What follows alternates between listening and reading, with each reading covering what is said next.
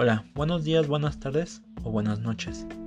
Mi nombre es Yamin y en este podcast hablaremos de las garantías individuales y poderes de división. Empezaremos hablando que en junio del 2011 se modificó esta ideología, o sea, los derechos humanos y garantías. Esta idea de garantías se había mantenido en todo el siglo XX y XXI.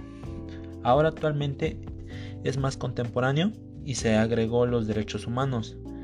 Y estas dos garantías individuales y derechos humanos claramente no son lo mismo. Los artículos de estas son, artículo 1, todos tenemos los beneficios de esta constitución. Artículo 2, la nación es única, todos estamos unidos. Artículo 3, la educación debe ser de calidad y gratuita. Artículo 4, el hombre y mujer son iguales ante la ley. Artículo 5. Libertad de trabajo. Y artículo 6. Libertad de pensamiento. Artículo 7. Libertad de expresión. Artículo 8. Derecho de petición. Artículo 9. Derecho a asociación. Artículo 10. Los ciudadanos pueden tener armas en su domicilio como defensa. Artículo 11. Libertad de tránsito. Artículo 12. Se prohíben títulos de nobleza. Artículo 13. Nadie puede ser juzgado por leyes privativas. Artículo 14. Nadie podrá ser privado de la vida, de la libertad o de sus propiedades. Y por último, artículo 15. No se autoriza la extradición de reos políticos. Como podrán ver, solo mencioné 15 artículos pero es que son demasiado extensos.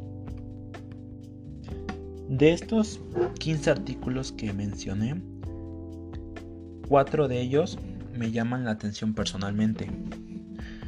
Para empezar, el, artículo 3 dice que la educación debe ser de calidad y gratuita, lo cual sabemos que en México no en todas partes puede ser en varias la educación actualmente se está manejando mal no ha habido un buen desarrollo y en veces actualmente la educación gratuita está difícil tener y por esto muchos jóvenes no tienen la oportunidad de prepararse. Otro que me llama la atención es el artículo 4, donde el hombre y la mujer son iguales ante la ley, lo cual a veces en México es difícil la igualdad. Y lo digo por ahorita porque se han llegado a dar casos de desigualdad y eso lo sabemos todos. Otro de ellos es el artículo 6 y 7 que más o menos están relacionados y es sobre la libertad de expresión, de decir lo que piensas. Muchas veces somos callados por el gobierno porque no les parece lo que dicen, muy aparte de que también manipulan los medios a su antojo. Y ya para terminar por último el artículo 10 habla de posesión de armas en casa. Este tema es muy controversial, pero la verdad yo estoy de acuerdo con esto, siempre y cuando sea como defensa, obviamente, y solo con este fin. Hasta aquí todo, espero les haya gustado. Nos veremos hasta la próxima. Bye.